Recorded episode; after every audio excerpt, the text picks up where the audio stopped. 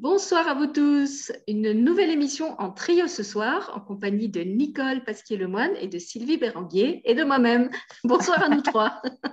Bonsoir les filles. Bonsoir tout le monde. Alors, dans l'émission de ce soir, on a choisi de vous parler de quelque chose qui s'appelle le syndrome du nid vide. Quand j'ai proposé ce sujet à mes invités, je connaissais le sujet, par contre, je ne savais pas que ça s'appelait le syndrome du nid vide. C'est elles qui me l'ont appris. Et c'est donc à elles que je vais laisser la parole pour vous expliquer de quoi il s'agit, et puis pour que vous compreniez que finalement, ce syndrome du nid vide, il nous concerne tous, qu'on soit homme, qu'on soit femme, qu'on soit enfant, qu'on soit parent, euh, la, parentalité, la famille. On va beaucoup en parler euh, ce soir de ce qui nous relie, en fait, tout simplement, ce qui nous relie euh, aux autres, individuellement et collectivement. Et donc, pour commencer, je vais les laisser vous expliquer ce qu'est ce qu'est le syndrome du nid vide, puisque ça, ça peut s'entendre et se manifester sur différents plans, de différentes façons. Alors, qui s'y colle? Pour la rime, j'ai envie de dire c'est Nicole. bon, bah, si vous voulez.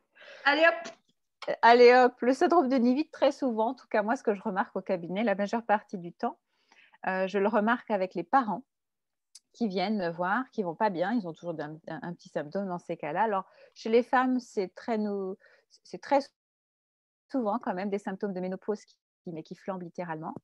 Euh, chez les hommes, c'est un peu différent. C'est, c'est aussi corporel, mais il y a un mal-être. Ils mettent plus de temps parfois à faire le rapport avec le, d'où ça vient. Mais cela arrive aussi. Et euh, c'est lorsque les enfants quittent le nid, tout simplement. C'est-à-dire qu'ils s'envolent. Ça y est, ils sont matures. Euh, finalement, les parents les ont bien nourris. Ils leur ont donné suffisamment d'éléments pour pouvoir euh, s'appuyer sur leurs propres jambes et avancer. Et donc, ils n'ont plus de béquilles parentales et ils les laissent dans la maison familiale. Et, puis voilà. Donc que les parents se retrouvent bah, tous les deux, deviennent un couple principalement au quotidien. Ce c'est pas qu'ils l'étaient pas avant, mais souvent les enfants en fait ont tendance à, être mis au centre en fait de la vie des parents, ce qui fait que les parents n'ont pas forcément l'œil souvent sur leur propre couple et puis sur eux-mêmes. C'est souvent les enfants d'abord. En tout cas, moi, je remarque souvent ça. Et donc, quand ils s'en vont, bah, ils se cassent un peu le nez parce qu'il n'y a pas l'enfant au centre euh, pour euh, les nourrir. Et souvent, c'est bah, je vais servir à quoi?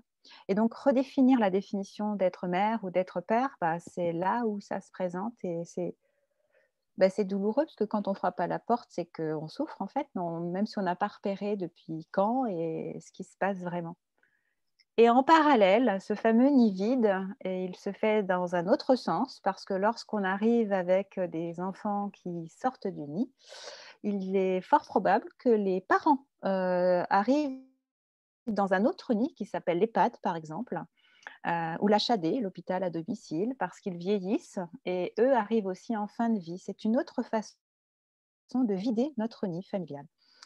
Donc, ce n'est pas forcément les périodes les plus faciles à vivre bien évidemment. Euh, ça remet en question notre place, parce qu'on n'a pas le même rôle.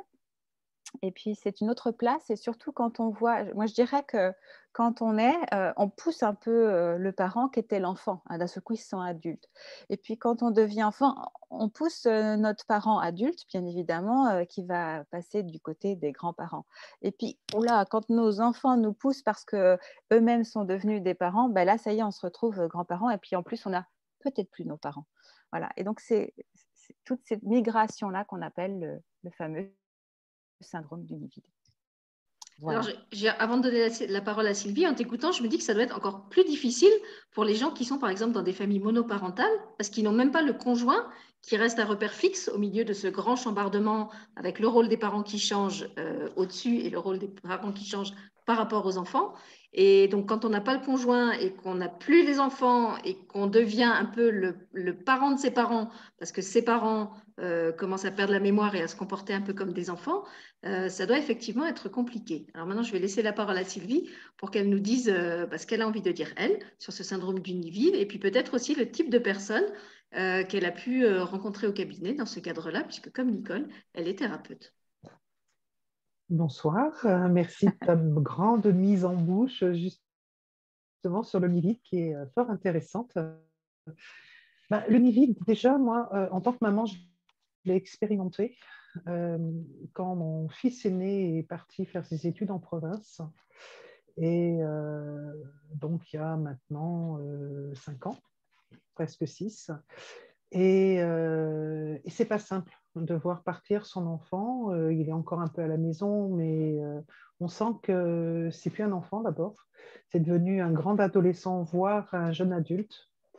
Et, et on a l'impression qu'on est encore la mère alors que la mère, c'est celle qui, euh, conseille, euh, qui, euh, qui éduque. Et là, on doit redevenir une maman, juste une maman, mais plus une mère. Et ben, on n'a pas envie de quitter ce rôle de mère parce que d'abord, on, on l'a fait depuis longtemps. Et, et, on a envie que, son enfant n'ait pas trop de mauvaises expériences.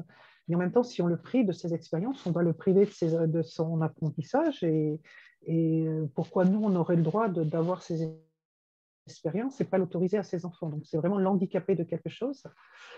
Et pour pouvoir euh, euh, accompagner mes enfants et m'accompagner dans l'expérience de ce nid vide, eh ben, moi, j'ai dû faire le deuil de mes enfants.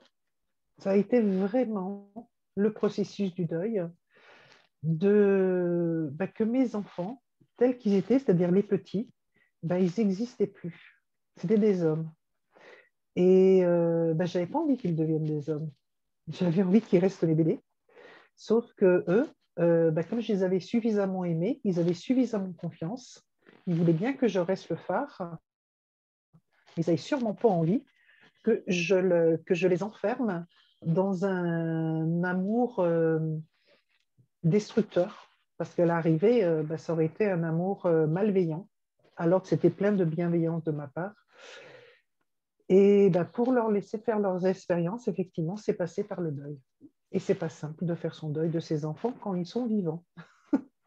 Donc, euh, et faire son deuil, c'est aussi accepter les expériences qu'ils font, agréables ou pas, et accepter qu'ils en prennent aussi la responsabilité, qu'elles soient faciles ou pas.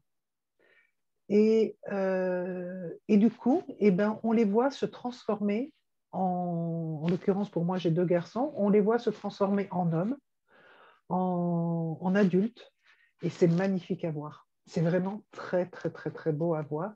Donc, euh, ben moi, je me remercie grandement d'avoir fait mon deuil justement de mes enfants pour leur permettre d'être les magnifiques adultes qui sont devenus. Et en off, nous parlions effectivement du fait que quand nous, nous partons aussi euh, du lit de nos parents, euh, c'est vrai qu'on ne pense pas qu'on est en train de laisser un vide. On a envie de, faire euh, des expériences, on a envie de vivre notre vie, mais c'est vrai qu'on ne pense pas que, nos parents, ben, d'un coup, ils se retrouvent sans nous. Surtout que moi, en l'occurrence, j'étais la dernière. Donc, euh, on, vit, on voit notre vie, mais on ne voit pas la désespérance euh, du parent. Et très honnêtement, enfin, pour mon cas, j'en avais strictement rien à faire. J'avais juste envie d'explorer ma vie. Et j'avais juste pas envie de voir si ça rendait euh, malheureuse ma mère ou pas. C'était le dernier de mes soucis. Moi, j'avais des choses à explorer. En plus, je rentrais dans une vie de couple. Enfin, bon, j'avais une expérience à faire c'est vrai que quand on devient maman à son tour, on se dit euh, Ah, elle a dû vivre ça, ça a dû piquer quand même. ça dû être difficile. Mais en même temps, moi, je trouve que c'est bien que les jeunes euh, ne, s'en rendent pas compte parce que ça leur évite de nourrir une culpabilité qui pourrait les, les, freiner, les inhiber, les, justement les empêcher de prendre leur envol par euh, fidélité, par loyauté envers les parents. Et après, je pense que pour tous les parents, c'est pas vécu non plus comme une désespérance, c'est vécu comme une désespérance quand le parent s'est complètement identifié, comme tu le disais, à son rôle de papa ou à son rôle de maman, et qu'il a cessé d'exister dans d'autres rôles de sa vie de femme et d'homme, quand il ne s'est pas investi dans son couple, quand il ne s'est pas investi, et c'est souvent ça le, nœud du problème, dans sa relation avec lui-même, euh, et qu'il a, en fait, il n'a été là que pour les autres, que ce soit le conjoint ou les enfants. Et effectivement, quand les autres s'en vont, eh ben, il est comme un édifice qui perd ses, ses, bases, ses colonnes, ses piliers de, de soutènement et qui s'écroule. Euh, mais c'est aussi parce que peut-être l'équilibre n'avait pas été construit. Euh, de manière, euh, euh, dire, de manière équilibrée. Alors, un équilibre équilibré, c'est un peu mal dit, mais voilà, peut-être cet équilibre était mal réparti, ce qui fait qu'au bout du moment, à partir du moment où les autres sont partis, justement, euh, bah, cette construction ne tient plus et il faut se reconstruire. Tu parlais de deuil. en t'écoutant, je me disais, c'est peut-être pas tellement de ces enfants qu'il faut faire le deuil, mais de la relation qu'on avait avec ces enfants. Et finalement, cette relation, on en a fait le deuil plusieurs fois. Moi, je me rappelle avoir fait le deuil de ma relation euh, avec mon fils quand il est entré pour la première fois à l'école, euh, mhm. alors que je l'avais eu toujours à la maison avec moi avant. Euh, j'ai fait un autre deuil, je ne sais pas, quand il est entré dans le secondaire, parce que d'un coup, ça devenait un ado, c'était plus un enfant, il était plus autonome. Et finalement, tout au long de la vie, on les fait déjà, ces deuils. Alors, pourquoi est-ce que celui-là est, tellement plus percutant? Est-ce que c'est justement parce que c'est, comme tu disais, le, dernier, un peu le dernier euh, fil qui lâche. Qu'est-ce qui fait qu'en fait ce moment-là est plus bouleversant que les autres deuils ou les autres caps qu'on a eu à franchir avant dans notre vie de, parents? Par rapport, euh, je vais faire le lien avec une, un accompagnement que j'ai eu il n'y a pas longtemps. La personne euh, me, me, fait part de la relation qu'elle a avec son conjoint par rapport à une, à une réflexion que sa, fille faisait et elle a, vu que son, mari se, comportait plus, avait une réflexion d'ado qu'une réflexion de papa. Et, euh, elle me dit, je ne sais pas comment aborder ça. Et je lui dis, mais déjà, un papa, un papa ado, il y a déjà un problème là. On ne peut pas être un papa ado, c'est pas possible. Euh, parce que l'enfant, il a besoin de se construire et le papa, ça ne peut pas être un copain et il faut qu'il ait, y ait un cadre. Donc déjà, là, il y a quelque chose qui ne va pas. Et, mais je lui dis, euh, dans ce que j'entends, ce n'est pas le, le, couple parental, parce que souvent, les gens, quand, quand je pose la question aux, personnes et que je leur demande, euh, un couple, c'est composé de combien de personnes? La majorité des gens me disent deux. Et c'est là que ça commence à merder. Parce qu'un couple n'a jamais été composé de deux personnes. Un couple, c'est trois. Pour des, couples hétéros, c'est un homme, une femme et une troisième entité qui est le couple. Quand il va y avoir un enfant, le couple d'amoureux décide d'avoir un enfant. Et l'enfant donne naissance au couple parental. Donc déjà, le, couple parental n'appartient pas au couple d'amoureux, il appartient aux enfants. Et quand le couple d'amoureux décide d'avoir un deuxième enfant, il le fait par le couple parental. Et si malheureusement, hein, ça arrive euh, dans une famille, que le couple divorce, ce n'est pas le couple parental qui divorce, c'est le couple d'amoureux. Puisqu'il n'appartient pas au couple d'amoureux, le, couple parental, il appartient aux enfants. Donc ce couple-là, il ne divorce jamais. Et quand il y a un problème relationnel dans le couple parental, parce que le, parent, euh, là c'était en cas, c'était le papa, euh, comment, qui était vraiment en train de se comporter euh, comme un ado avec sa fille, donc du coup elle n'avait pas les repères. Mais j'ai là, c'est parce que le couple d'amoureux n'est pas stable, il n'est pas nourri. Il faut d'abord aller nourrir le couple d'amoureux pour que le couple parental soit nourri. Et que pour que le couple d'amoureux soit nourri, il faut que déjà les deux personnes qui le composent soient stables. Parce qu'autrement, on va demander au couple d'amoureux de compléter l'un des individus, et ce n'est pas au couple de le faire, ça c'est à chaque personne de se nourrir, et de partager ça dans le couple d'amoureux. Et le couple d'amoureux stable sera automatiquement un couple parental stable, qui permettra de donner un cadre aux enfants. Donc déjà, comprendre cette hiérarchie, c'est permettre après d'évoluer. Et, dans ces cas-là, le couple parental, comme tu dis si bien, il sera d'accord de faire ces étapes de deuil, parce qu'il comprendra que ça fait partie de l'apprentissage et que ça fera partie de l'évolution. Parce que le couple d'amoureux sera suffisamment nourri par la compréhension que chaque individu est autonome et va composer ce couple d'amoureux. Donc ça déjà, c'est pour que je me sente bien dans, mon couple, eh bien déjà, il faut que je m'occupe de moi. Il ne faut pas que je demande au couple d'être heureux, parce que alors là, c'est dysfonctionnel. Il faut encore moins que je demande au couple de, parental de s'occuper de moi, parce que là, c'est les enfants qui vont trinquer. Donc vraiment, il y a, vraiment une compréhension qu'il y a vraiment une... C'est une systémique, hein, comment la famille. Il hein. faut vraiment comprendre la hiérarchie et il faut vraiment s'en occuper parce que autrement, c'est chacun va avoir un rôle dysfonctionnel. L'enfant va, pas se, demander à un moment s'il n'est pas le parent du parent. Enfin bon, fou, remettons les choses bien à leur place pour que justement les enfants puissent s'envoler du nid sans aucun problème tout en, tout en ayant le phare justement. regarder de temps en temps si le phare est là parce qu'il est solide, il est, il est là, et là, il va pouvoir euh, euh, comment s'envoler et faire ses expériences et revenir quand il en a envie. Alors, je, reviens à ma question, parce que, parce que moi, je... Alors, vas-y, Nicole. Ben, J'allais justement dire, en fait, quand tu as posé la question, je vais dire, ben, pour qu'effectivement, pourquoi c'est plus difficile, si je reviens à ta question, pourquoi est-ce que c'est plus difficile quand les enfants quittent le nid? C'est parce que euh, c'est intéressant, parce que Sylvie, tu parlais de maman et de mère déjà, c'est une définition qui est à changer.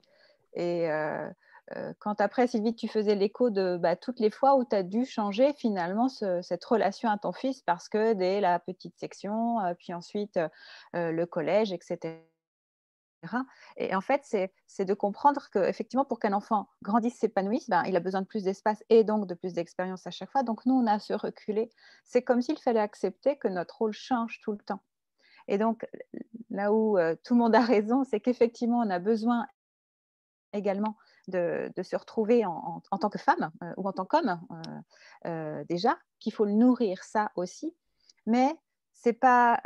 parfois, moi, je sais qu'on peut avoir, comme tu le disais, une, famille qui est complètement déséquilibrée parce qu'on est face à une famille où finalement le couple n'est pas chacun ne tient pas vraiment sa place et son rôle, et puis va demander du coup à, l'enfant de combler, de venir compléter et combler finalement le manque euh, du conjoint ou de la conjointe. Euh, et là, ça fait des dysfonctions qui peuvent être graves, vraiment, enfin graves dans le sens où euh, bah, les viols, c'est comme ça qu'ils arrivent, hein, les attouchements dans les familles, c'est ça qui se passe en fait, mais il y a aussi une forme d'autorité qui peut s'imposer euh, euh, même dans la fratrie, qui soit complètement à l'envers, en fait, à cause de ça, parce qu'il n'y a pas de cadre, en fait. C'est comme si, finalement, le parent avait délaissé sa place de parent. Parce que, finalement, il n'est pas euh, accompli entièrement, il n'a pas, il, pas pris sa responsabilité entière d'être qui il est. Voilà. mais ce qui est certain, c'est que lorsque l'enfant quitte le nid, ce qui fait que ce soit difficile dans beaucoup de cas que moi je peux voir, c'est parce qu'en fait, souvent, c'est le moment où le couple d'un seul coup a à se regarder. C'est-à-dire que ça a tenu parce que c'était évident dès le départ. Finalement, quand les enfants sont arrivés, jouer le couple parental n'a jamais posé problème, mais on était des parents. Et donc chacun s'est débrouillé à sa façon pour trouver quand même un équilibre. Très souvent, la femme a investi complètement le rôle de mère. Peut-être le mot maman que tu disais toi tout à l'heure, en tout cas Sylvie, et le père, souvent, euh, devient celui qui travaille beaucoup. Euh, moi, j'ai souvent des, c'est presque archétypial tout ça, hein, mais j'ai beaucoup ça en fait dans les familles euh, qui frappent à ma porte, où l'homme finalement investit son job. Il va avoir de la reconnaissance par le job et ça va parfaitement lui aller en fait. Bah, jusqu'à ce que les enfants grandissent, là il a l'impression d'être un banquier, ça commence à le piquer un peu plus. Et puis quand les enfants plus quittent le nid, euh, bah, il a l'impression de n'être que ça, parce que c'est souvent pour des études euh, qui coûtent plus cher, qui sont plus onéreuses, il faut payer un, appartement, etc. Donc euh, il est encore plus sollicité. Et puis bah, il n'a pas eu spécialement de lien véritablement avec ses enfants, donc il, en souffre encore plus. Et puis cette femme qu'il ne connaît pas bien, et puis cette femme qui ne connaît pas bien non plus cet homme, je parle des hétéros, mais ça peut être n'importe quel type de couple.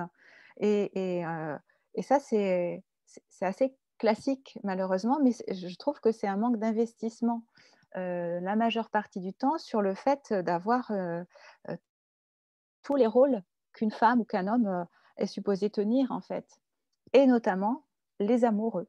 Voilà. Et donc, c'est comme si finalement, moi j'entends parfois des réflexions des parents, des, des, femmes notamment qui disent oh là là là là mais je vous avoue hein, c'est bientôt la retraite mais j'ai pas du tout hein, mais vraiment pas du tout parce que ça va être la galère en gros de se retrouver nez à nez avec cette personne en face que je connais plus ou alors les femmes qui me disent oh là là mais euh, mais il va être dans mes pattes là, il va être dans ma cuisine. Enfin, voilà, vraiment des caricatures hein, archétypiales, mais qui sont quand même là. De la même façon que j'ai des hommes qui disent «Oh, Mais qu'est-ce qu'on va faire à tous les deux? Et c'est drôle parce que, bah, enfin, c'est drôle, pas pour eux, hein, euh, mais c'est assez curieux de voir à quel point euh, bah, l'enfant n'est plus là pour euh, cacher. En fait, c'est comme si c'était un jeu de cache-cache derrière l'enfant. Donc, on se cache, on met l'enfant devant, et puis on dit que bah, oui, on a du mal à trouver du temps, mais c'est parce qu'on s'occupe des enfants. et, en fait, je crois qu'on a besoin de faire bouger tout le temps et d'avoir conscience que tout bouge. De la même façon que tout bouge autour de nous, on peut penser à la météo, par exemple, la Terre qui tourne, les secondes qui s'écoulent. Bah, notre rôle change tout le temps aussi, il doit évoluer tout le temps, et puis il y a des aspirations qui, mutent, en fait. Il n'y a pas que le coronavirus qui mute. Et donc, je trouve que c'est intéressant de voir comment ça peut se jouer dans, dans les couples. Mais souvent, quand même, je trouve que ça a tenu finalement parce que justement, les enfants étaient là. Et quand ils sont plus là, ben là, par contre, un peu plus caché. Donc, quand ils changent d'étape, effectivement, ça nous oblige à bouger et à laisser l'enfant plus responsable de lui, de plus en plus responsable, etc. Puis de le laisser, bah, bien sûr, expérimenter. Mais quand il est plus là, bah là, du coup, c'est plutôt une révélation du comment le couple vivait ou ne vit pas le couple, justement. C'est plutôt ça. non seulement il faut se réinventer au sein du couple, mais il faut aussi réinventer, comme l'a dit Sylvie, sa relation avec cet enfant qui reste toujours notre enfant, mais qui ne vit plus sous notre toit, mais qui quelquefois revient sous notre toit. Est-ce qu'on conserve sa chambre? Est-ce qu'on en fait quelque chose d'autre? Comment il va réagir si on ne conserve pas sa chambre? Euh, Quelquefois, c'est aussi le moment où le couple choisit de déménager, de vendre la maison familiale pour s'installer dans quelque chose de plus petit et qui lui conviendra mieux euh, parce qu'il devient âgé. et Sylvie, je me souviens quand ton fils est parti, tu avais posté quelque chose sur ton mur Facebook que j'avais trouvé très beau. Euh, je vais te laisser le dire avec tes mots à toi parce que je ne voudrais pas le déformer tellement c'était joli. Tu avais dit il a quitté le nid, mais. Mais j'ai laissé un perchoir. Voilà. mais on lui a laissé un perchoir. On lui a laissé un perchoir. Mon, fils est parti du nid, totalement parti du nid, mais on lui a laissé un perchoir.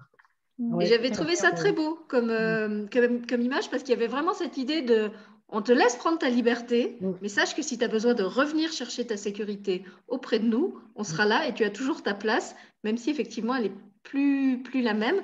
Euh, et puis elle est plus dans le nid, elle est sur le perchoir. Maintenant, tu es capable de te tenir tout seul, euh, debout sur le perchoir. Et je trouvais que c'était une très belle, euh, une très belle image.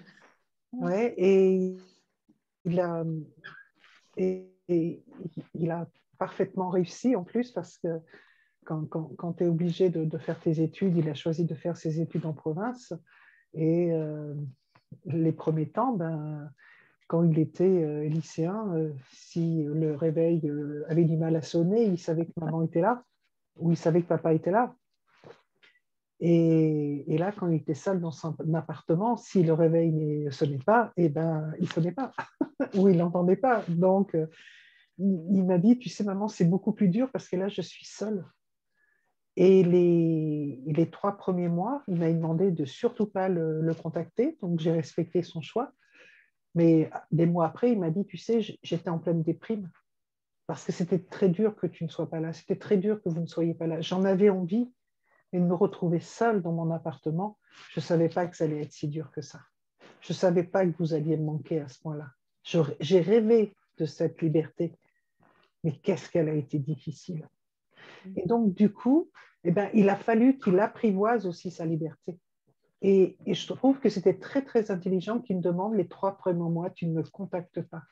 Parce que j'ai besoin, je sais que je vais en baver, mais j'en ai besoin. Et je trouve que cette, cette intelligence qu'il a eue de me demander, surtout, ne viens pas, surtout, ne m'appelle pas, et, euh, qu'on ait respecté son choix. C'est pas qu'on n'avait pas envie de le faire, hein, bien au contraire, mais on a respecté son choix et, euh, et c'était ben, un peu comme l'épreuve du feu. Quoi. Il faut que je traverse ça. Il faut que je traverse euh, les. Euh, comment Je ne sais plus comment. Les, les, les, braises, là. Je ne sais plus. Il y a, Ceux qui marchent sur les braises? Voilà, c'est ça. Ben, il faut, c'est les braises à moi, mais il va falloir que je traverse ça. Je sais que ça va, ça va peut-être être difficile, et ça a été le cas. Et surtout, ben, voilà, changement de régent, euh, changement d'habitude, changement de gastronomie, changement de tout. Quoi, hein. et, euh, et, et, nos enfants sont beaucoup plus intelligents et beaucoup plus forts qu'on ne le croit. Donc, il faut leur faire confiance. Il faut vraiment leur faire confiance. Et ils sont surtout, je voudrais, je voudrais, insister sur le fait que pour les enfants, ce n'est pas forcément une souffrance de quitter le nid. Moi, je me souviens avoir vécu ça comme une libération totale de quitter le lit de mes parents. Je sais que pour ma mère, c'était pareil. Et quand vos enfants euh, vous demandent justement de ne pas euh, les contacter, c'est pas forcément parce qu'ils sont en déprime ou parce qu'ils sont en souffrance, c'est aussi parce qu'ils ont envie d'avoir leur espace, de construire leur vie d'adulte. Moi, je, me souviens que j'ai dû beaucoup batailler avec ma mère qui m'appelait euh, X fois par jour et j'en pouvais plus quoi de ces coups de fil.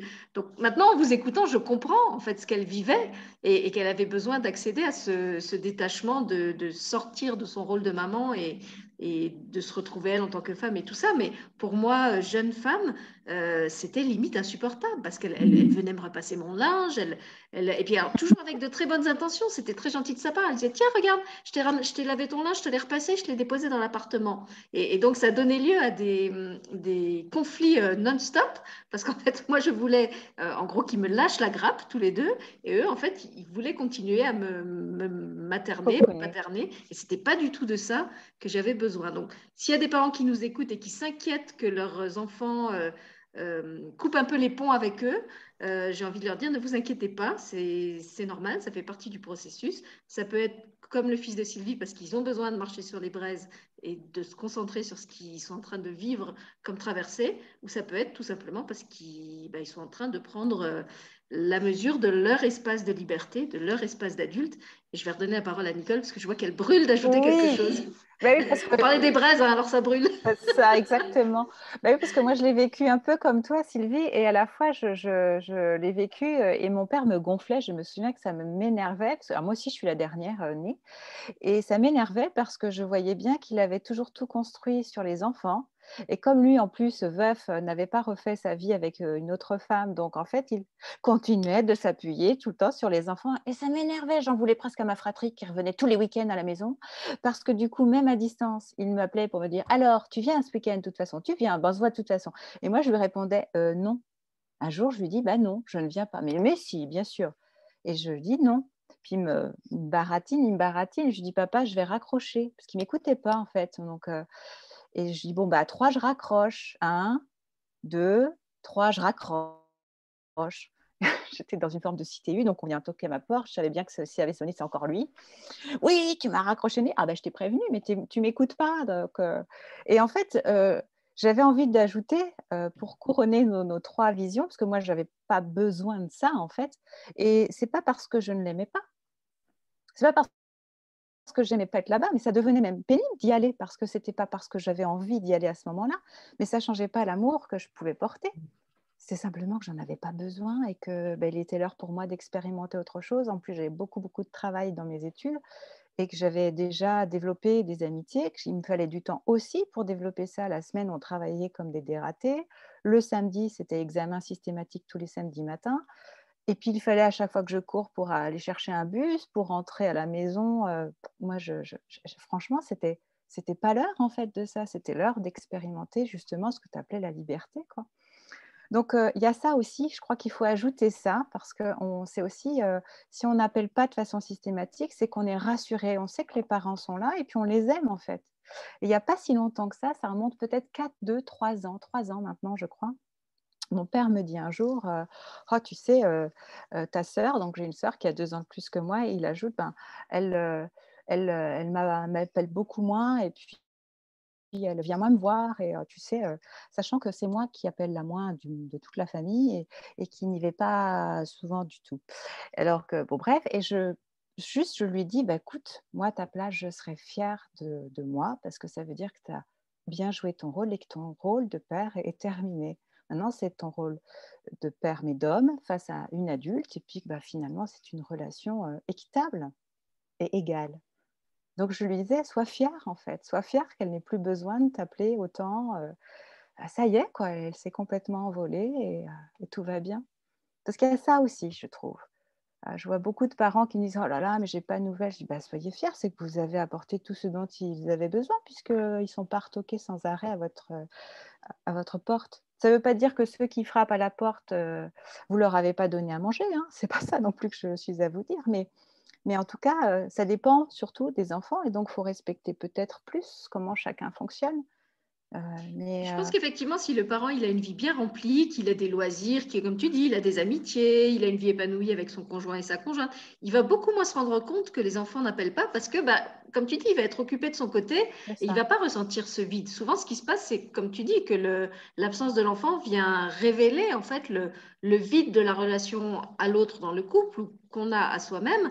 Et du coup, on, attendrait encore et toujours de l'enfant qui vienne combler ce vide, alors que comme tu l'as très bien dit, ça, ça n'est plus son rôle, ça n'a d'ailleurs jamais été son rôle. Euh, et ça met simplement ça en évidence. Et c'est vrai que c'est ça, arrive parfois de manière très, très brutale, avec beaucoup de... On, se prend un peu le mur euh, de, en pleine face, quoi. Mm. Et moi, je, vois que mon père, c'est quelqu'un qui est très occupé, hein, il a plein d'activités.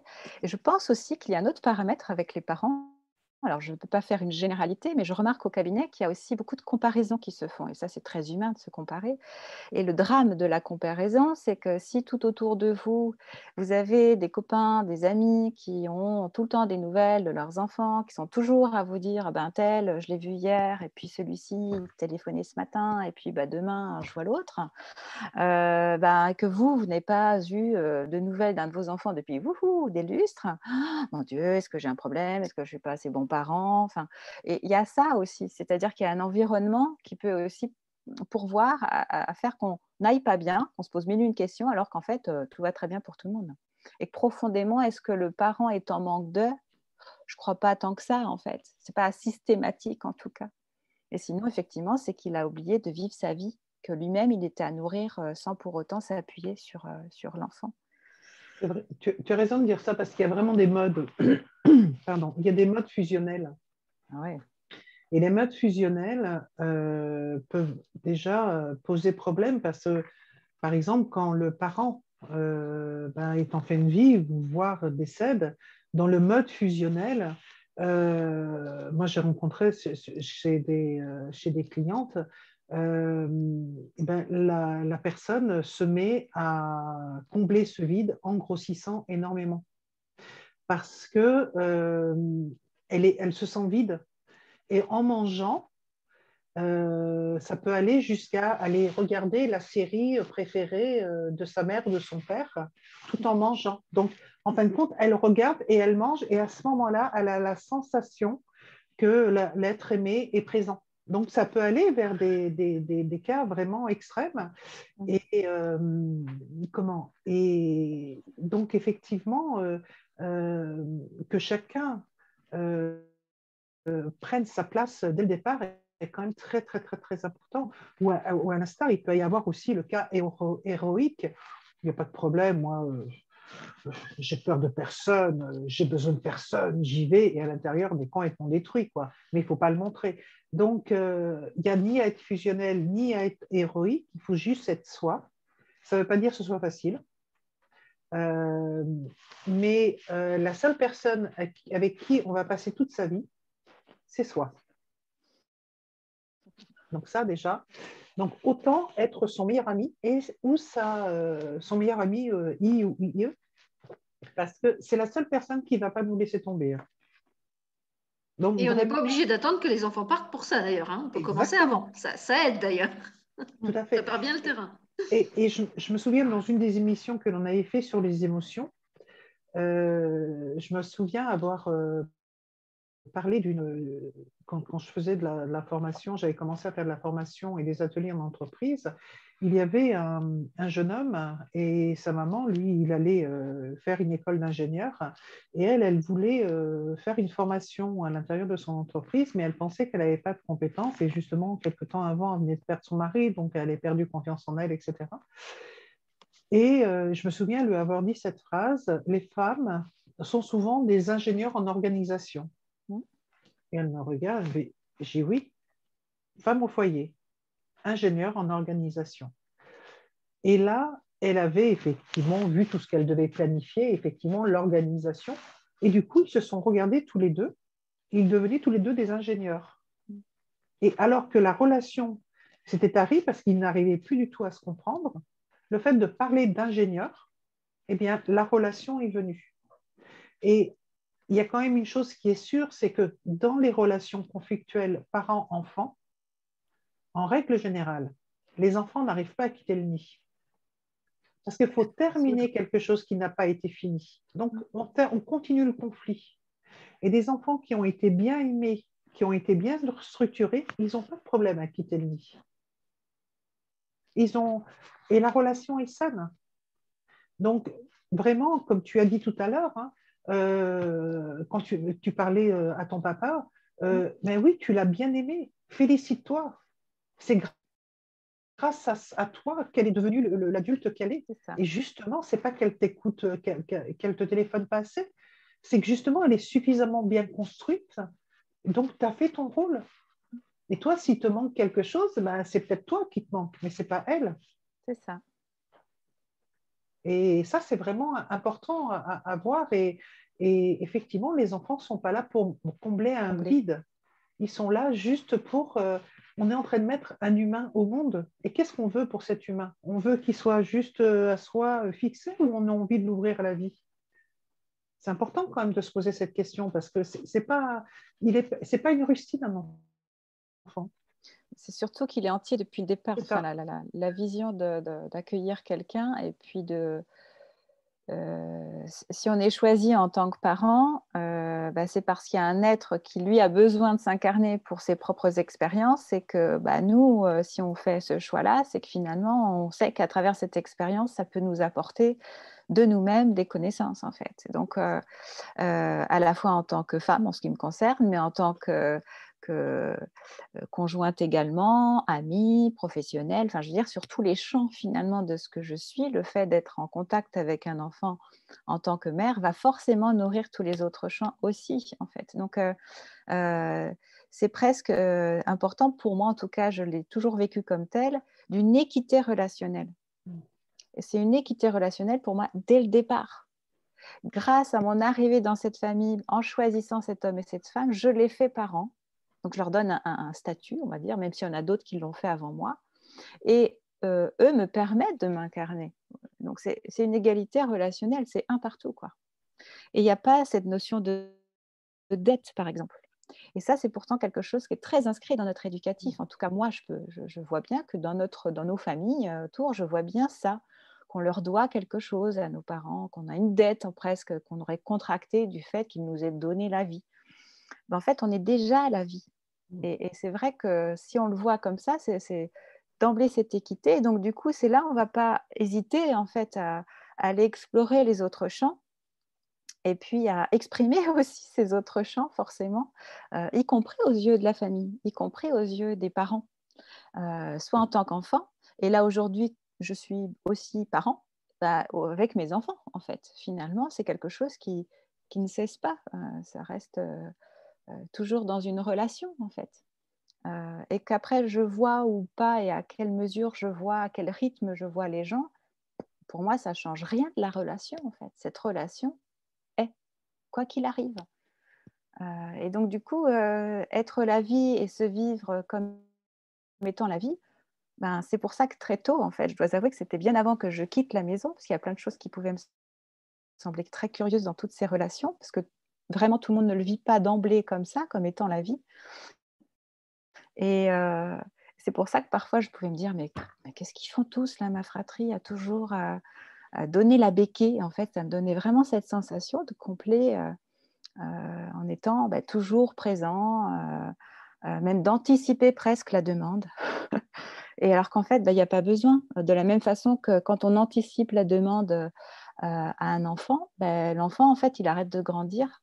ça le, ça le, ça, l'arrête en fait parce que parce qu'il n'a même pas le temps de faire venir en fait son envie à lui que c'est déjà éteint en fait donc ça fait des enfants éteints en fait mmh. euh, et euh, enfin voilà je trouve que c'est intéressant dans ce fameux syndrome de Nivite parce qu'on a les deux côtés et c'est quelque chose que moi je vois se répéter jusqu'au décès en fait mmh. j'accompagne actuellement de, personnes en fin de vie et, je vois vraiment comment ça continue de se rejouer. Euh, et on voit toute la trame familiale qui s'est, à mon avis, toujours euh, euh, passée de cette façon-là, même si je n'ai pas suivi toute la hiérarchie depuis autant d'années, mais n'empêche que je me dis, ah oui, effectivement, même après la mort, ça va encore perdurer parce que dans le reste de la famille, dans ces familles-là, en tout cas que je suis en train de suivre, ben, c'est toujours les mêmes types de schémas qui se présentent. Si on ne téléphone pas ou qu'on n'y va pas euh, plusieurs fois par semaine, ben, c'est qu'on n'aime pas.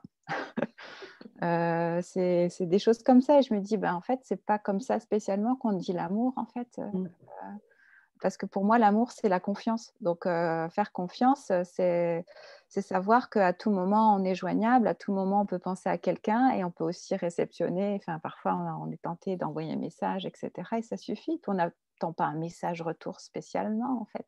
Mmh. Poser une question si vous voulez avoir vraiment un retour. Mais, mais je trouve qu'il y a de ça, en fait. Il y a cette liberté-là qui, qui peut vraiment s'offrir, en fait. Mais en se connaissant peut-être plus. Euh, en se proposant en tout cas plus euh, comme étant euh, la vie. Je trouve que ça met plus d'équité.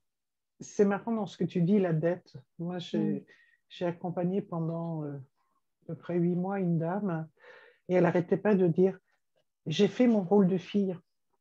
J'ai fait mon rôle de fille. Mm. Et comme si son rôle de fille, c'était ne pas vivre. J'étais ah là pour maman. Elle était tellement là pour maman qu'elle avait fait une, abnégation totale de sa vie. Enfin, dans tous les cas, c'est comme ça qu'elle le vivait. Mm. Et, euh, et du coup, elle était en colère contre sa mère qui était décédée, parce qu'au regard de sa vie, elle avait la sensation de ne rien avoir fait. Et elle n'arrêtait pas de dire, j'ai fait mon rôle de fille, j'ai été une bonne fille, j'ai fait mon rôle de fille. Et, euh, et du coup, eh bien, elle s'interdisait de faire son deuil parce qu'accepter que sa mère soit décédée, c'était en même temps, dans, sa façon de le vivre, c'était euh, de constater qu'elle avait euh, vécu que pour autrui et pas pour elle. Ah oui. La femme n'existe pas. Exactement. Donc, ça, ça générait énormément de souffrance. Donc, du coup, elle ne pouvait pas faire son deuil. Elle était en colère envers sa mère. Elle, était en colère envers elle parce qu'elle était en colère envers sa mère. Elle était sûrement très en colère contre elle, surtout et presque seulement parce qu'elle n'était pas dans sa vie. C'est ça. En vérité, son âme euh, hurlait d'être à, vivre sa vie et donc d'arrêter de se penser à devoir combler le parent. C'est marrant parce qu'aujourd'hui, je m'entendais redire à, à, des patients euh, j'ai vu ton, ton, parent, en fait, euh, c'est pas du gruyère, en fait, il n'a pas de trou. Donc ça veut dire qu'il n'a pas besoin d'être comblé, en fait. Et dans combler, bien sûr, il y a le faire plaisir à quelqu'un, puis il y a l'autre euh, verbe qu'on a peut-être tendance à oublier, qui s'appelle remplir un trou quand même.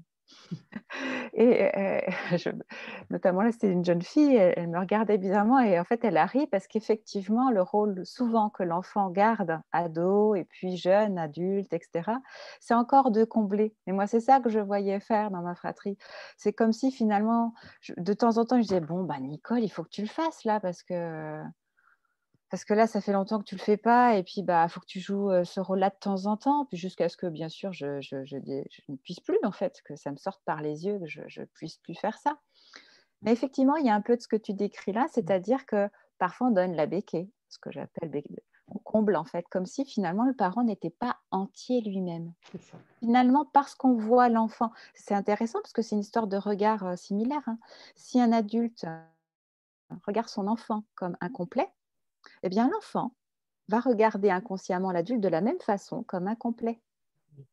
Et ils vont sans arrêt, en fait, essayer de se combler mutuellement.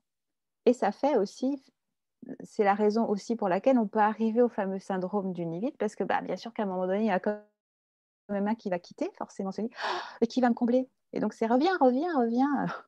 Et puis même s'il revient que de temps en temps, c'est jamais suffisant, c'est jamais de la bonne façon.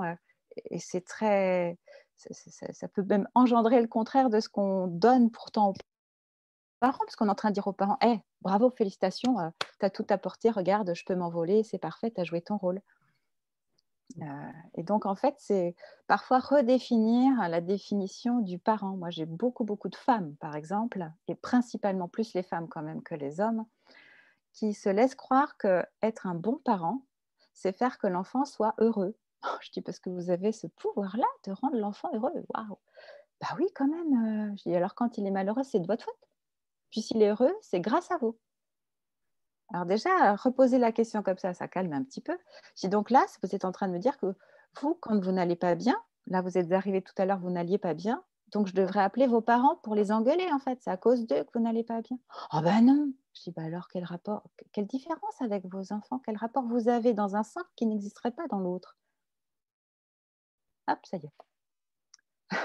je me souviens, on, avait, eu ce cas d'une dame dans les ateliers. Hein. Oui, c'est ça, tout à fait. Mais je trouve que c'est intéressant de voir ça parce que euh, ce combler qui vraiment est très marqué, parce que combien de parents ont, vraiment euh, euh, conscience d'être la vie en fait et puis de se dire bah oui je, fais au mieux hein. et déjà c'est le top du top euh, mais oui forcément que dix ans plus tard j'en saurais plus sur moi j'en saurais plus sur la vie et donc si j'avais un enfant maintenant je ferais différemment bah forcément oui mais à l'époque c'était quand même parfait c'est ça que la vie finalement c'est que ça bouge tout le temps c'est en mouvance tout le temps et c'est ça qui est ok en fait donc, une fois que ça s'est posé, bah, on n'est plus tenté de combler quoi qu'il arrive. Puis quand l'enfant nous fait signe, moi je sais que j'en ai trois. Alors moi c'est des filles, hein, contrairement à toi qui as des garçons.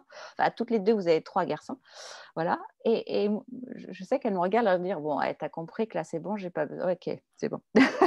Un regard suffit, mais je, je, je, je, trouve que oui, ça permet aussi de voir que ah ok, elles en sont là, donc moi j'en suis là aussi. Quelque part, c'est un réajustement, mais on a à se reculer, à se reculer. Et, puis, ça ne veut pas dire qu'il n'y ait pas et plus jamais de conseils, même quand elles sont adultes. Moi, j'en ai deux d'adultes sur trois. Euh, et ben, ça ne veut pas dire qu'il n'y ait pas de conversation euh, sur des orientations ou autres, enfin, des choix de vie, en fait. Euh, et ce n'est pas forcément un conseil comme on le ferait quand ils sont plus petits, mais finalement, c'est toujours une forme de, pas un débat, mais chacun apporte en fait son regard et puis, puis ben, chacun après en retire forcément quelque chose pour, pour, pour lui, pour elle, quoi. Voilà. Mais, euh, mais égalitaire. Quand ils deviennent adultes, c'est. Enfin, moi, je trouve ça magnifique parce que, justement, comme tu dis, ils apportent un autre regard, ils apportent une autre expertise. Euh, ils peuvent même aussi apporter un autre regard sur le couple euh, parental ou le couple d'amoureux que sont leurs parents et euh, comment? Et, euh, et, de voir que ben ouais quoi, ça se transforme. Vous n'avez pas la même relation que quand vous étiez plus jeune mais vous avez une relation qui est quand même de couple et qui est quand même intéressante. Certes c'est pas la même mais ouais, on voit, vous êtes là, vous vous aimez, vous êtes présent. Et, euh, et, je trouve que c'est très structurant pour, pour euh, les, les, adultes qui sont devenus, parce que ça veut dire que c'est possible et que eux, quand ils vont s'engager dans leur vie, ils ont aussi ce, ce regard sur, euh, sur ce couple parental ou couple monoparental, hein, peu importe. Mais dans tous les coups, dans tous les cas, pardon, comment ils ont un repère et ça, c'est quand même très, très, très important. Mm. Euh, et, et, je pense que plus on va donner confiance à son enfant, moins il aura peur, plus il prendra de l'autonomie, plus il va essayer de nouvelles expériences, et euh, plus, il, comme tu disais, plus la barrière, en fin de compte, va s'agrandir, plus il va explorer son territoire, et, euh, et plus il va oser faire des rencontres, etc. Et enfin, pour moi, le monde est un village et, du coup, il, sera d'accord d'aller à l'autre bout du village, même s'il faut prendre trois avions pour, pour le faire, mais, mais il va être d'accord d'aller à l'autre bout du village. Par contre, si on lui a renseigné la peur, eh ben, il ne voudra pas aller à l'autre bout du village. Déjà, s'il arrive à partir à 15 km, ça sera le bout du monde. Quoi. Donc, euh, c'est aussi ça, c'est leur permettre. Euh, je sais qu'on a été grands voyageurs et nos enfants ont le virus de voyage. Ben, euh, voilà, ils, sont vraiment allés plusieurs fois au bout du village et ils, ont, ils en ont fait des, des expériences extraordinaires. Quoi. Et je trouve ça ah magnifique parce qu'ils ont été confrontés très tôt à, comment, à des populations différentes, à des langues différentes, à des coutumes différentes, à des traditions différentes. Et je trouve que ça, ça les a ouverts. Et quand on n'a pas la possibilité de voyager, parce que tout le monde n'a pas cette possibilité-là, on a la chance en France d'être une population cosmopolite et on peut faire exactement la même chose sans aller à l'autre bout du village. Donc, euh, s'ouvrir aux autres, c'est une richesse extraordinaire. Là, où tu poses quelque chose de très intéressant, c'est ce côté où ils sont experts eux-mêmes dans d'autres domaines finalement, parce qu'en fait, dans leur génération, ils sont experts d'une façon que nous, on n'a pas, par exemple. Et il y a un langage, il y a des présentations. Alors en ce moment, il y a des langages que j'apprends, avec, avec lesquels je me familiarise bien mieux, et heureusement que mes filles sont là du coup. Euh, mais c'est vrai que c'est c'est ça aussi finalement accepter euh, de, de, grandir et de vieillir. Alors ça c'est marrant parce que dans le taoïsme il y a ça, c'est-à-dire qu'il y y a, on dit qu'il y a euh, trois formes d'évolution euh, avec en plus la mort. Pourquoi? Parce que la mort se retrouve dans les autres. Il y a naître, il y a grandir donc euh, il y a vieillir et jusqu'à la mort finale. Euh, et, je trouve qu'il y a de ça finalement, accepter de vieillir, donc de se pousser, comme je disais tout à l'heure, pour que les enfants prennent leur place et que nous, on devienne bah, petit à petit vers les grands-parents finalement, quand bien même elles aient ou non des enfants hein, en ce qui me concerne. Eh bien, il y a de ça, il y a quelque chose de, oui, ok, moi je suis expert dans un domaine avec mes expériences, etc mais il y a quelque chose de nouveau, une nouvelle présentation qui arrive. Et puis, ben, même si je, vois où ça pourrait aller et que, bah oui, ça doit faire partie, actuellement en tout cas, d'une phase évolutive, en tout cas, qu'il faut, euh, euh, beaucoup en tout cas, ont besoin de passer par là. Et ça amène à, à ce qu'il y aura encore autre chose et, et, mais que c'est un outil pour évoluer. Et, euh, et ça aussi, ça fait, c'est accepter finalement que ce soit dans les deux sens hein, et qu'on ne soit pas sous prétexte d'être les plus les plus vieux, les plus âgés, les plus, les plus expérimentés dans le sens où on a fait forcément plus d'expérience à nos âges. Veut pas dire qu'on ait plus de vérité, en fait. Et euh, ça, c'est pas toujours facile non plus, en fait. Euh, ça fait partie des choses qui sont à faire bouger en nous.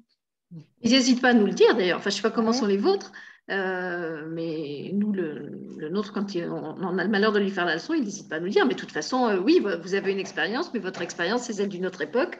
Aujourd'hui, c'est plus comme ça, et, il a raison. Euh, même dans des situations similaires, l'expérience qu'on a eue n'est pas celle qu'il a aujourd'hui, a fortiori avec le contexte qu'on connaît actuellement, euh, qui est inédit pour tout le monde. Mm. Donc euh, voilà, et puis en, vous écoutant, je me dis que finalement, le, meilleur moyen que l'enfant revienne librement, c'est aussi de le laisser partir librement. Et plus il va sentir qu'on le laisse libre et autonome de faire ses expériences, et plus il sera aussi capable de revenir vers nous quand effectivement il aura envie de revenir ou il aura besoin d'un conseil. Euh, tandis que si chaque fois qu'il revient, il sent que qu'on est comme un pot de glu qui va l'empêcher de repartir, eh ben, c'est le meilleur moyen pour justement euh, faire, faire en sorte qu'il n'ait plus envie de revenir, parce qu'il sait que s'il revient, il, va se retrouver happé par cette lubie. Et ça ne se produit pas qu'avec les parents. Moi, je me souviens euh, que quand j'étais ado, il y avait une petite euh, mamie qui habitait l'immeuble voisin. Cette petite mamie avait été amputée, d'une jambe, elle était en fauteuil roulant, et elle avait l'air de vivre très seule. Donc, j'avais pris l'habitude, quand je rentrais de l'école, de faire un petit détour par chez elle. je lui faisais un petit brin de Cosette, je voyais bien que ça ensoleillait sa journée, qu'elle était toute contente. Et puis un jour, je ne sais pas pourquoi, j'y suis pas allée. Peut-être j'avais pas le temps ou j'avais oublié le jour-là. Puis, puis j'étais jeune, hein, vous savez comment sont les jeunes. Euh, donc le jour-là, j'y suis pas allée. Et le lendemain, j'y suis allée. Et là, elle m'est tombée dessus à bras raccourcis. Ouais, euh, moi je t'ai attendu hier, t'es pas venu, ça y est, tu m'avais oublié. Enfin, je me suis pris une engueulade, j'ai rien compris. Et ben franchement, ça m'a vaccinée. Je suis plus jamais retournée la voir parce que j'ai vraiment vécu ça comme une injustice totale. Euh, j'ai pas compris euh, ce qui lui avait pris. En fait, elle était juste très malheureuse, je pense. Mais moi, j'avais pas le recul nécessaire pour comprendre ça. Et je pense que c'est exactement ce qui peut se passer dans le cas d'un parent justement qui va commencer à reprocher à ses enfants. Quelquefois, aussi avec les petits enfants Hein, que les grands-parents font ça. Ah, tu viens jamais me voir, euh, tu m'envoies pas de carte quand tu pars en vacances, tu... Moi, je me souviens que alors Nicole a parlé de, des, visites à son père euh, le week-end. Moi, il y avait un truc qui me saoulait profondément, c'était que chaque fois que je prenais la voiture, ma mère voulait que je l'appelle pour lui dire que j'étais bien arrivée entière à la maison. Je disais, mais écoute, euh, c'est pas possible, quoi. À un moment, il va falloir que tu acceptes de me faire confiance et puis euh, prends sur toi et dis-toi que voilà, je suis arrivée entière à la maison. Et puis, si vraiment il m'arrivait quelque chose, il y aurait bien quelqu'un qui te préviendrait parce que de toute façon, vous êtes toujours mes responsables légaux et c'est vous qu'on appellera en premier s'il m'arrive quelque chose. Mais ça me ça, m'insupportait en fait ce, truc qu'il fallait sans arrêt que je passe, en fait que je rende compte, que je rende compte de mes déplacements, que je rende compte de mes allées et venues, du fait que j'étais arrivée, du fait que j'étais saine et sauve. C'était, euh, c'était étouffant, quoi. Et je comprends bien que de la part de mes parents, ce n'était pas quelque chose de, qui se voulait étouffant. Ils avaient besoin d'être rassurés. Euh, mais pour moi, en tant que jeune femme, c'était vraiment, vraiment étouffant. Et je pense que ça, c'est vraiment le, truc à ne pas faire euh, quand on a un enfant qui entre dans sa vie d'adulte, de, de, lui imposer comme ça des espèces de, alors de revenir le week-end, euh, de passer des coups de fil, euh, de, je sais pas, de, rendre compte de l'argent qu'il a dépensé si on lui a mis de l'argent sur le compte. Cette impression qu'on est tout le temps sous surveillance. On est adulte, mais en même temps, on n'a qu'à demi le droit d'être adulte, tu vois. C'est voilà, c'est quelque chose qui m'a qui vraiment posé problème au début de ma vie d'adulte c'est ça. C'est la peur dont tu parlais tout à l'heure, Sylvie, la peur ou la confiance, en fait, c'est l'un ou l'autre finalement. C'est soit j'ai peur et en fait, euh, je vois, c'est même pas projeter ça sur son enfant, c'est faire cautionner ça par son enfant en, rappelant. Euh, tu rappelleras bien hein, pour que moi je sois rassurée. Et en fait, ça fait que l'enfant, il est obligé de faire vivre la peur dans le parent un peu plus, parce que s'il ne le fait pas, et puis que finalement, euh, bah, forcément qu'ils ne seront pas appelés par euh, euh, ni les pompiers, ni les urgences, ni la gendarmerie parce qu'il ne s'est rien passé. Bah, même s'ils sont en colère, bah, ils sont passés à une autre émotion déjà. C'est plus la peur, c'est passé à la colère. Et bon, je vous invite à aller regarder ce qu'on a dit sur la colère. Sur la colère. Mais avant de finir cette émission-ci, moi je pense que comme on est trois femmes, on on peut quand même pas faire une émission sur le syndrome du nid sans parler aussi de ce qui se passe euh, dans le cycle des femmes, euh, parce que le, syndrome du nid vide, ça correspond quand même à un moment bien précis euh, dans la vie d'une femme, que ça coïncide avec le départ des enfants ou pas, c'est pas toujours forcément le cas. Alors, en tant que thérapeute et en tant que femme, qu'est-ce que vous avez envie de nous dire sur ce qu'est le syndrome du nid vide dans la vie d'une femme? Bah, Hors ce rôle parental dont on a largement parlé depuis le début de, l'émission. Ouais, bah moi je remarque Marc, c'est ce que je disais en, préambule, hein, c'est vraiment en rapport avec la ménopause, avec tous les symptômes qu'on peut lire, et j'ai l'impression que tous les ans, il se rajoute des symptômes sur Internet, et que je les découvre au cabinet par le descriptif de mes patientes. Euh, donc ça, vraiment, c'est assez euh, tronc commun, j'ai envie de le dire comme ça. Et puis le top du top des symptômes, quand même, qui vient en tête de liste, c'est les fameuses bouffées de chaleur. Et c'est intéressant parce qu'une bouffée de chaleur, euh, la chaleur, partout, hein, euh, chez vous aussi, le feu, c'est ce qui va amener à la transformation. Donc, euh, euh, c'est toujours intéressant de repérer que bah, si effectivement on en vient à avoir ces symptômes-là, c'est que quand même, on, on, a oublié de transformer. Lorsque la ménopause arrive, on est bien d'accord, on ne va pas devenir mère une énième fois, c'est fini, il n'y a plus d'ovules, c'est fini, ça y est. On doit rendre ce tablier-là. De toute façon, le corps, lui, l'a déjà rendu. Et en fait, ça veut dire que ce n'est pas enfanter de quelqu'un d'autre, si ce n'est soi-même. C'est vraiment enfanter de soi. Donc, il y a quelque chose à transformer en nous. Et si ça n'a pas été fait avant, comme tu le disais, Sylvie, il ne faut pas attendre d'avoir l'âge de la ménopause pour vivre sa vie de femme. Je, je, trouve que justement, quand ça n'a pas été fait, c'est c'est majoré. Enfin, moi, en tout cas, au cabinet, à chaque fois, c'est impressionnant, en fait. Euh, ça, elle dégouline euh, et elle me dit ah ben non pourtant euh, je suis ok avec le fait que les enfants soient partis. Et puis en fait en, me parlant avant tout quand elles arrivent quand je leur demande alors qu'est-ce qui vous amène aujourd'hui? elles vont commencer par me donner des nouvelles de leurs enfants. Voilà. Et jusqu'à ce que hop il y a un autre projet donc un autre enfant mais d'un autre ordre. C'est plus en chair et en os cette fois-ci mais il y a un projet de vie qui prend le pas ça peut être un projet de couple hein, aussi. Mais en tout cas, c'est vraiment une, d'un seul coup, je vois une femme, en fait, et qui, en plus, euh, s'émerveille de tous les possibles, de ce corps qu'elle trouve génial d'un seul coup, euh, qu'elles ont même du désir, alors qu'avant, elles ne voulaient même pas aller vers leur désir sexuel, hein, notamment. Mais il y a vraiment une transformation à avoir. Alors, ça peut être sur différents champs. Hein. Je parle de la sexualité, ça fait vraiment partie très, très, très, très souvent. Euh, ça fait même partie en même temps que des bouffées de chaleur, très souvent, la transformation que les bouffées de chaleur pointent du doigt parce que ce c'est pas en place. C'est comme si finalement ce désir n'avait pas le droit d'être parce que forcément c'est encore archétypial. Hein. C'est comme si c'était bah oui c'est le devoir conjugal, il faut faire plaisir à l'homme, c'est l'homme qui a des désirs, c'est pas nous les femmes. Enfin voilà il y a, enfin moi vraiment j'ai beaucoup ça au cabinet. et bah, il y a une transformation à faire. Voilà, il y a vraiment à enfanter soi-même. Donc voilà, je ne sais pas comment toi tu le vois euh, dans, ton cabinet, Sylvie, mais, voilà, pour le mien, voilà ce que je peux voir. Alors, moi, j'accompagne peu de femmes euh, qui vivent la ménopause, mais moi, pour l'avoir vécu, parce que je. Tu es une femme. Je suis une femme et je suis totalement ménopausée depuis très, très longtemps. Et, euh, et c'est très, très marrant parce que moi, ma, ma préménopause euh, a commencé parce que je ne voulais plus d'enfants. J'avais décidé, j'avais deux enfants, euh, j'ai mis dix ans pour avoir mon premier enfant et, c'est bon, euh, au bout du deuxième, je ne voulais plus d'enfants. Et j'avais demandé à la, gynécologue d'avoir une ligature des troncs. Ce qu'elle m'a refusé parce que pour elle, j'étais trop jeune. Et, et moi, le, comment, ma décision était prise. Elle dit non, vous avez 36 ans, c'est hors de question. Et j'ai été préménopausée à 38 ans, donc deux ans après, mon corps a dit Tu veux pas? Ok, on arrête. Et, euh, et, la ménopause euh, est arrivée réellement à 46 ans et j'ai été ménopausée totalement à 47 ans. Donc ça s'est fait euh, donc euh, voilà, j'ai 56 ans, donc ça fait, euh, ça fait, ça fait presque 10 ans. Mm. Et, euh, et, ça a été très rapide. Et alors, les bouffées de chaleur, etc., oui, tu passes du chaud au froid, etc., ça. Et, et, là où je te rejoins totalement sur la transformation, parce que étant thérapeute psychocorporelle et énergéticienne, euh, ben, j'ai été voir à quoi correspondaient effectivement ces bouffées de chaleur et, et, je suis allée sur les éléments et en me disant, bon, la chaleur, le feu, qu'est-ce qu'il y a à transformer? J'ai été voir le feu, j'ai été voir la couleur qui correspondait au feu et j'ai travaillé justement sur les éléments.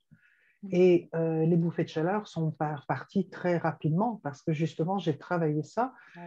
Euh, et, après, oui, il faut un temps effectivement à ce que le corps se rééquilibre, à ce que euh, ça se transforme à l'intérieur et que, et, et, que, et que sa vie de femme n'est pas qu'une vie de mère. Et c'est aussi une vie euh, corporelle, une vie comment, de sa, ouais, de son être, et pas simplement pour partager avec l'autre, mais déjà pour partager avec soi. Euh, euh, et, et, et, la vie, effectivement, sexuelle ne s'arrête pas avec la ménopause. Quoi. Faut... Mm. Euh, et, quand on a totalement accueilli cette transformation, au-delà de la liberté, parce que c'est vraiment une liberté. Ouais. C'est vraiment une liberté. Mm.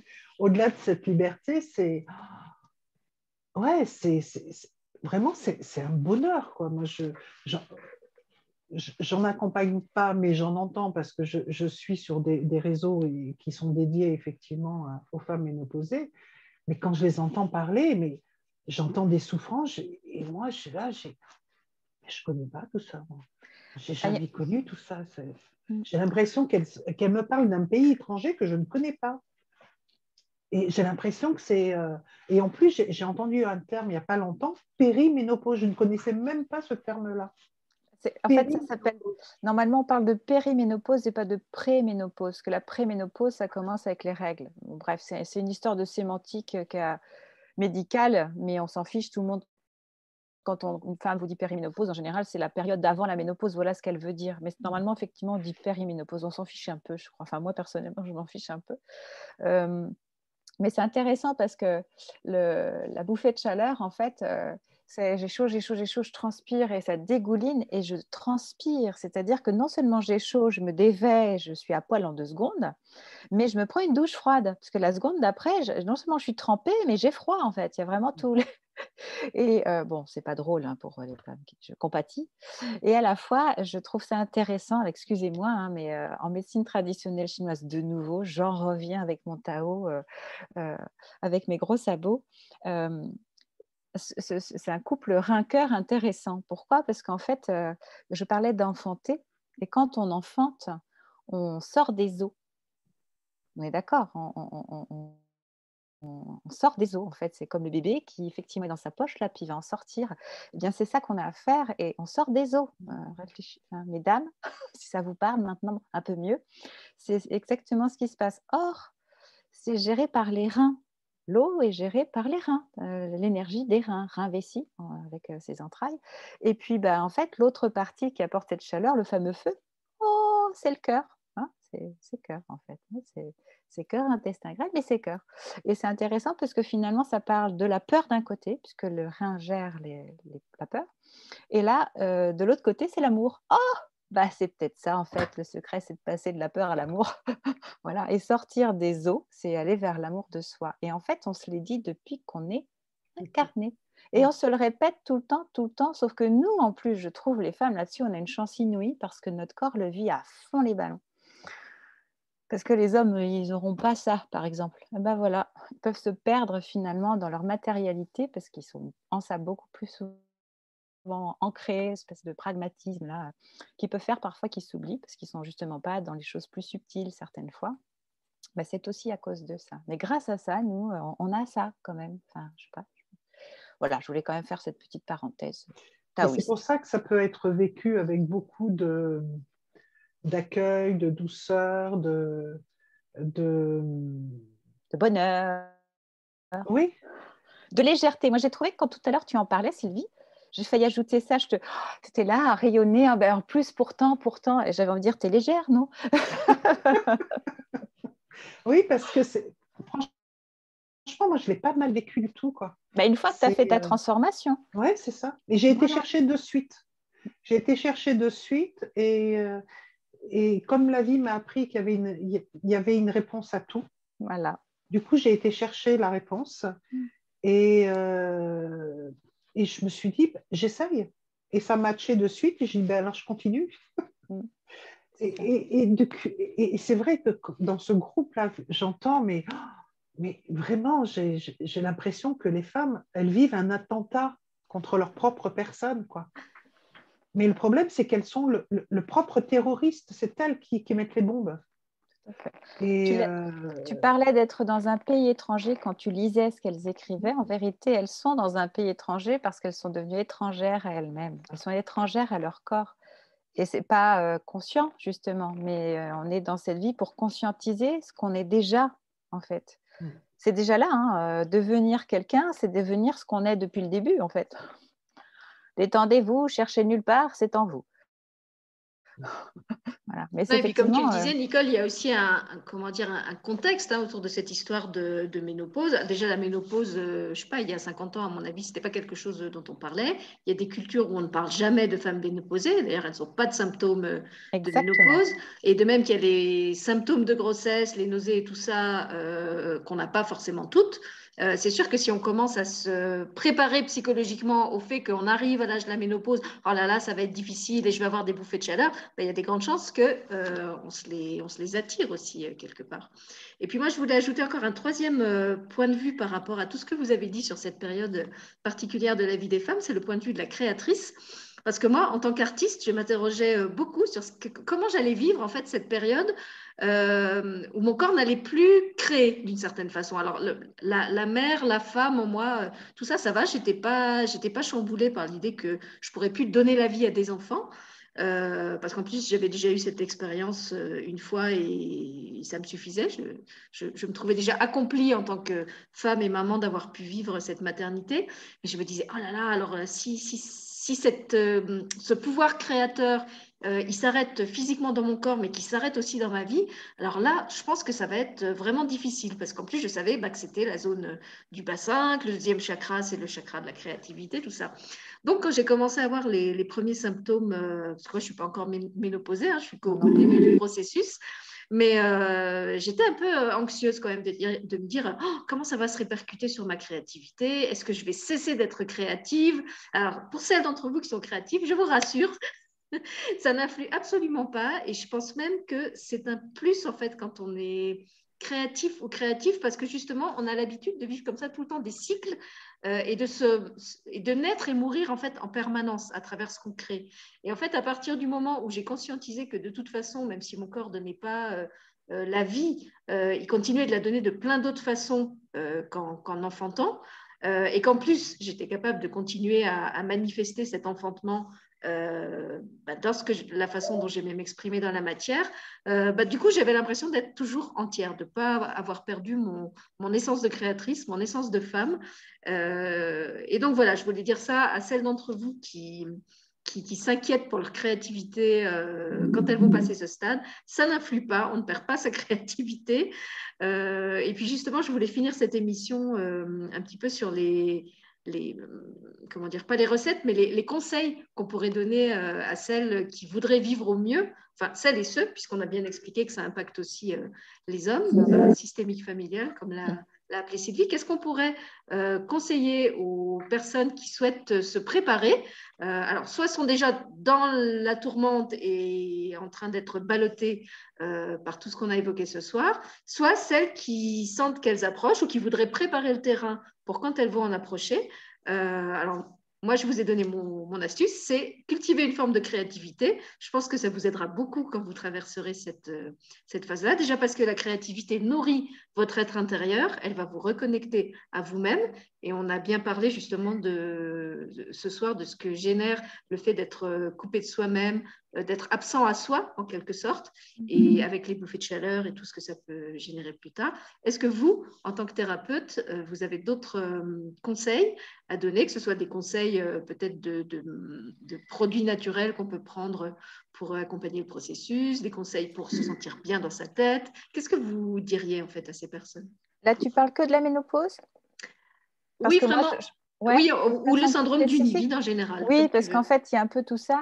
Euh, moi, je redonnerais l'outil de se dire, alors là, effectivement, je, suis parent, euh, je suis parent euh, ou en tout cas adulte, et puis je suis parent peut-être de création, hein. je peux être parent d'entreprise, je ne suis pas forcément que parent d'enfant.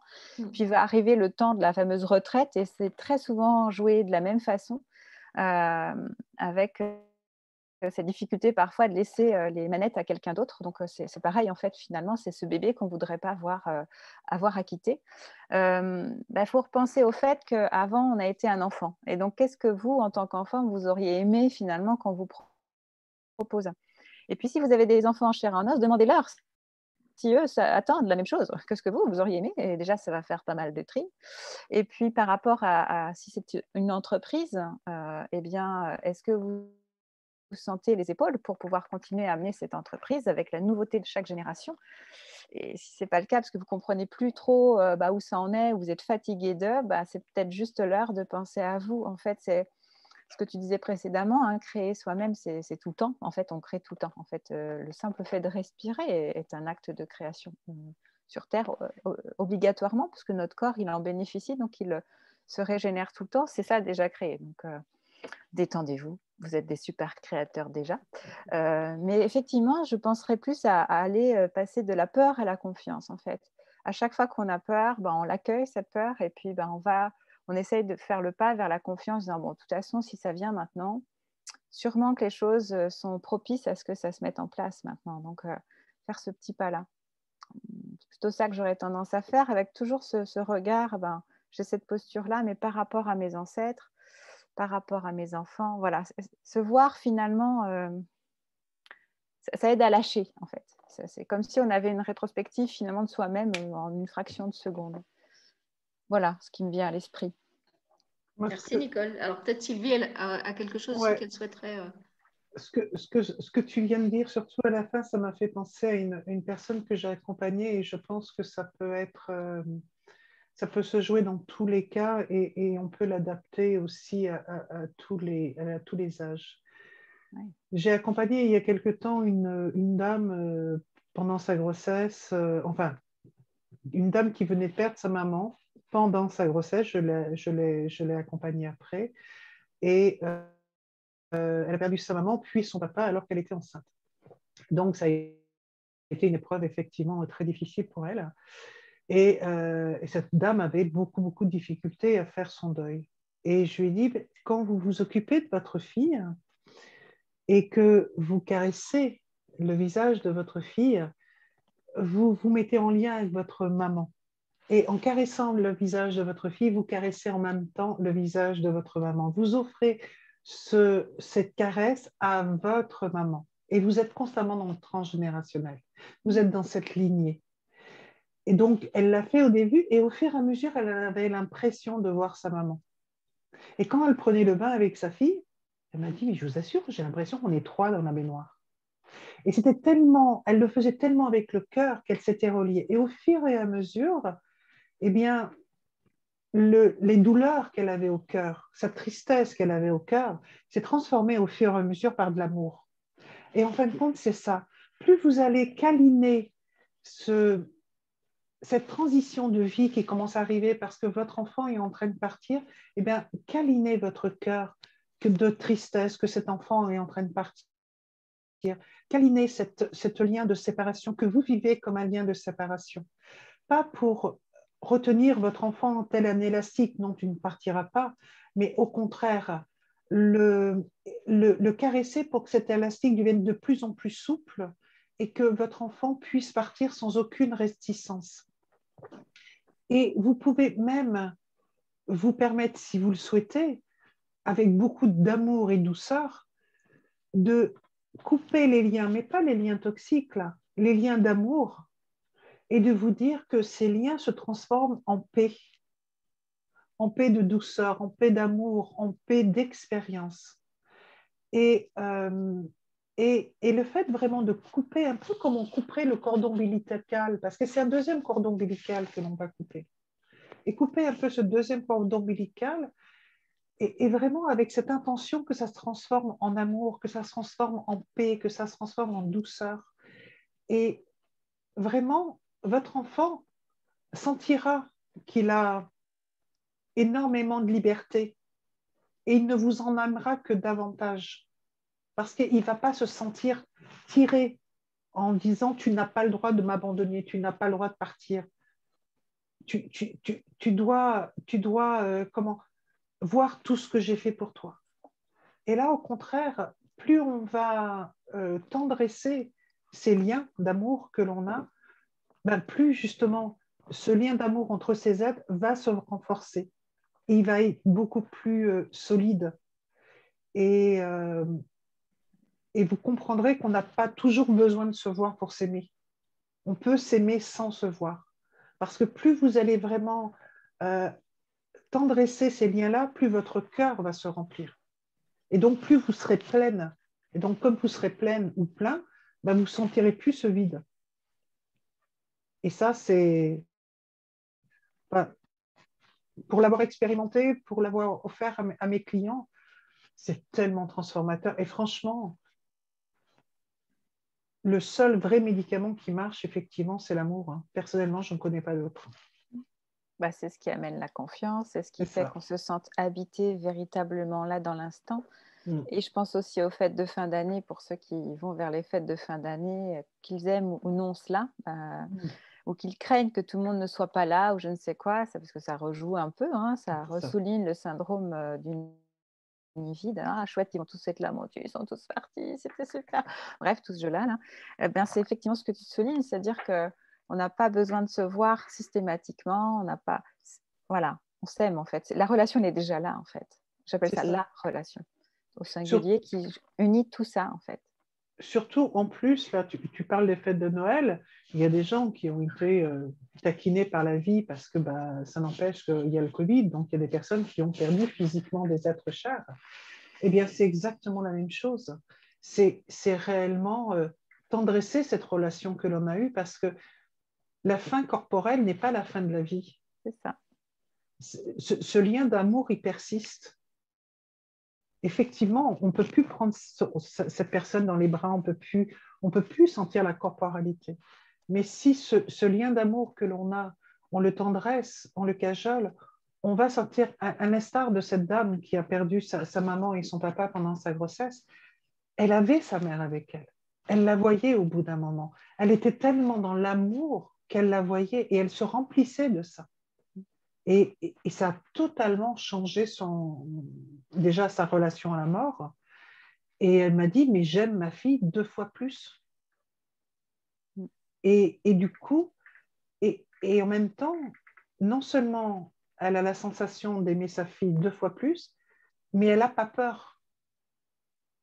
Elle n'a pas peur de, laisser sa, sa, fille vivre parce qu'elle s'est tellement remplie d'amour que du coup, eh bien, les craintes ne sont plus là. Alors, je ne sais, sais, pas si elle s'est remplie d'amour ou si elle a souligné seulement l'amour qu'elle est. Je dirais plutôt ça, qu'elle a juste conscientisé l'amour qu'elle est. Tu vois, c'est ce qui amène à une sensation intérieure d'être remplie. C'est qu'on conscientise que l'on est déjà, en fait.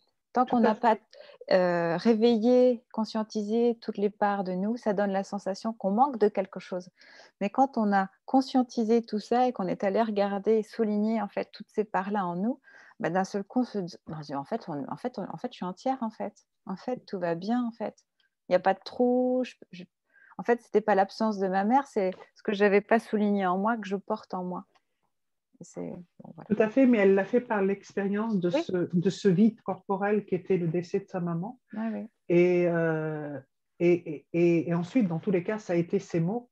Et, et peut-être que ces prochains mots seront plus effectivement dans ce que tu dis, mais aujourd'hui, elle en est là. Et, euh, mais c'est vrai que se révéler à soi-même euh, et se remplir de soi, ben, on n'est jamais, on jamais vide. Hein. Ça. On n'est jamais vide. Et on n'est jamais seul surtout. C'est ce que disait Nicole, il n'y a pas de gruyère. voilà. Sortez des relations gruyère. bon appétit.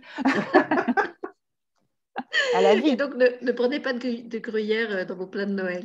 Non, ah. en fait, c'est vrai qu'on on, avait à cœur de faire cette émission justement avant les fêtes de Noël. On avait prévu au départ de faire une émission sur Noël euh, et tout ce que Noël peut réveiller de hum, pas joyeux, justement, chez les gens. C'est vrai que pour les enfants, Noël, en général, c'est une fête joyeuse, euh, mais pour plein de raisons, et pour plein d'adultes en particulier, euh, Noël n'est pas un moment facile. Et finalement, on s'est dit qu'en faisant cette émission sur le nid vide, ça permettait d'aborder autrement cette thématique de Noël, cette thématique de la famille, des rassemblements, être ensemble, pas ensemble, de quelle façon. Euh, avec quel, euh, comment dire, quel, sens on donne à tout ça, à ces, réunions de famille, avec quel euh, état d'esprit on y va. donc voilà, quelle que soit l'étape de, vie où vous en êtes par rapport à ce syndrome du nid vide, je trouve que c'était effectivement intéressant de se rappeler qu'on est tous reliés, qu'il n'y a pas de gruyère. Euh, que ce soit avec les présents ou avec les absents physiques ou parce qu'ils sont partis vers d'autres euh, euh, dimensions, je vais dire comme ça, voilà, vers d'autres d'autres pays, d'autres lointains pays, comme disait Sylvie. Et donc, on espère que cette émission vous aura aidé à aborder sereinement ou votre syndrome du nid vide, ou les fêtes de, fin d'année, ou encore mieux les deux. Et puis, donc, c'était la dernière qu'on faisait à trois pour cette année 2021. Donc, on vous dit euh, à l'année prochaine, passez de joyeuses fêtes. Et puis, merci à toutes les deux euh, d'avoir euh, conclu l'année 2021 avec moi, avec cette émission. il y a l'antimatière, j'ai envie de dire, là, c'était l'émission anti-gruyère. merci les filles, merci les Sylvie, à bientôt. Et puis, ben, voilà, à l'année prochaine. À l'année prochaine, belle fête. Oui. Et fêtez-vous bien surtout fêtez-vous bien et rappelez que vous êtes la personne la plus importante et que si vous vous manquez à vous-même, eh bien, vous allez passer à côté de quelque chose. Donc, euh, à côté même s'il n'y a pas de gruyère, même s'il n'y a pas de vide, aimez-vous, et plus vous allez vous aimer, plus vous pourrez aimer l'autre. Donc euh, vraiment, ça passe vraiment par soi. Donc euh, n'hésitez pas à vous aimer, vous le méritez. Et, euh, et, et, pour pouvoir, comme je dis souvent à mes clients, pour pouvoir savoir si la caresse que l'on reçoit de l'autre est de qualité, il faut déjà connaître le goût qu'elle a. Donc plus vous vous caresserez, plus vous pourrez recevoir la, la caresse de l'autre et elle sera vraiment de la qualité de ce que vous souhaitez. Et du coup, ben, les pervers narcissiques et manipulateurs ne pourront pas rentrer dans votre vie. Parce Merci. que vous connaîtrez le goût. Alors, comme je suis la seule qui a les cheveux un peu longs, je vais, je vais essayer de vous le faire parce que vous le valez bien. parce que je suis une Barbara Gould, c'est ça?